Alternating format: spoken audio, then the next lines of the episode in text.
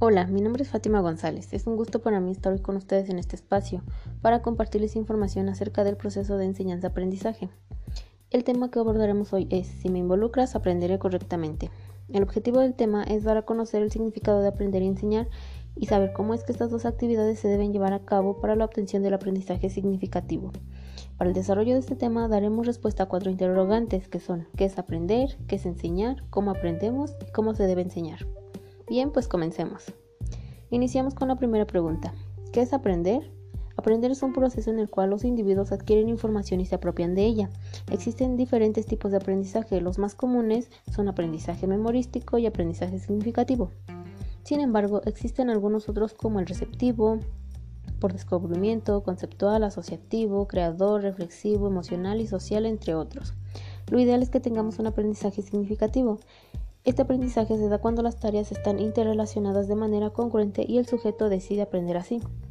Este aprendizaje genera un pensamiento crítico y reflexivo y por lo tanto se habla de un pensamiento autónomo. Para que este aprendizaje ocurra se necesita que el conocimiento nuevo tenga una conexión con conocimientos previos y que quien aprende esté motivado. Dentro de la motivación se encuentra una característica conocida como disposición para aprender o por sus siglas DPA esta disposición se encuentran características motivacionales, conductuales y cognitivas que los humanos vinculan en su proceso de aprendizaje. Los elementos que intervienen en el aprendizaje son el conocimiento previo, que es el conocimiento que ya se posee sobre lo que se va a aprender, el conocimiento nuevo, que es lo que se pretende aprender, el cambio que sucede dentro de la mente de la persona y el resultado del aprendizaje, que es lo que realmente se aprendió y no es igual al conocimiento previo ni al nuevo. Entonces, ¿cómo aprendemos? De acuerdo a las neurociencias, que son las ciencias que estudian el sistema nervioso y los procesos cerebrales, aprendemos a través de las redes o circuitos neuronales que ocurren con nuestras neuronas. Las neuronas tienen dendritas, que son los brazos que crean las redes. A este proceso de unión neuronal se le llaman sinapsis. Para que este proceso de aprendizaje ocurra, se debe contar con un ambiente óptimo, motivador, tranquilidad y placer. Asociar el aprendizaje nos ayuda a fortalecer el conocimiento. Nuestro aprendizaje dependerá del medio en el que se desarrolla. Esto influye al momento vital del sujeto, su historia personal y el contexto. Para llevar a cabo el proceso de aprendizaje se necesita alguien que enseñe, pero ¿qué es enseñar? Enseñar es un proceso a través del cual se transmiten los conocimientos. Como podemos ver, un proceso se encarga de transmitir y el otro de recibir.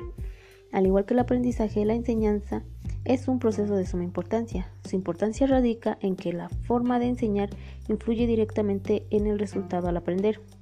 Por ello es importante saber cómo se debe enseñar. Quien enseña debe crear estímulos en el aprendiz. Estos estímulos deben tener en cuenta el contexto, las capacidades del individuo, sus habilidades y la tarea que se va a desarrollar.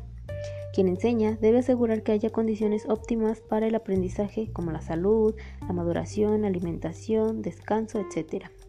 Quien enseña también debe facilitar el proceso cognitivo del aprendizaje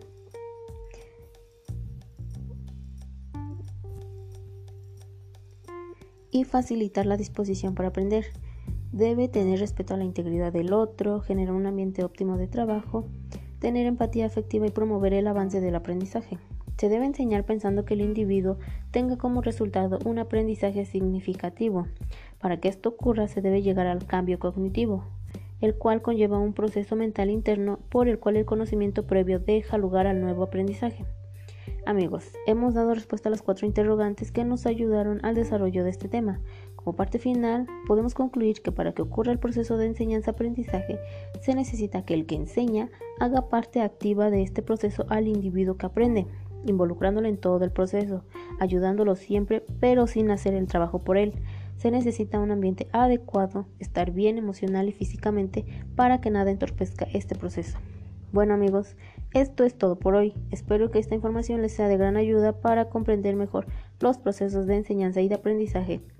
Me dio un gusto estar con ustedes. Nos vemos pronto. Adiós.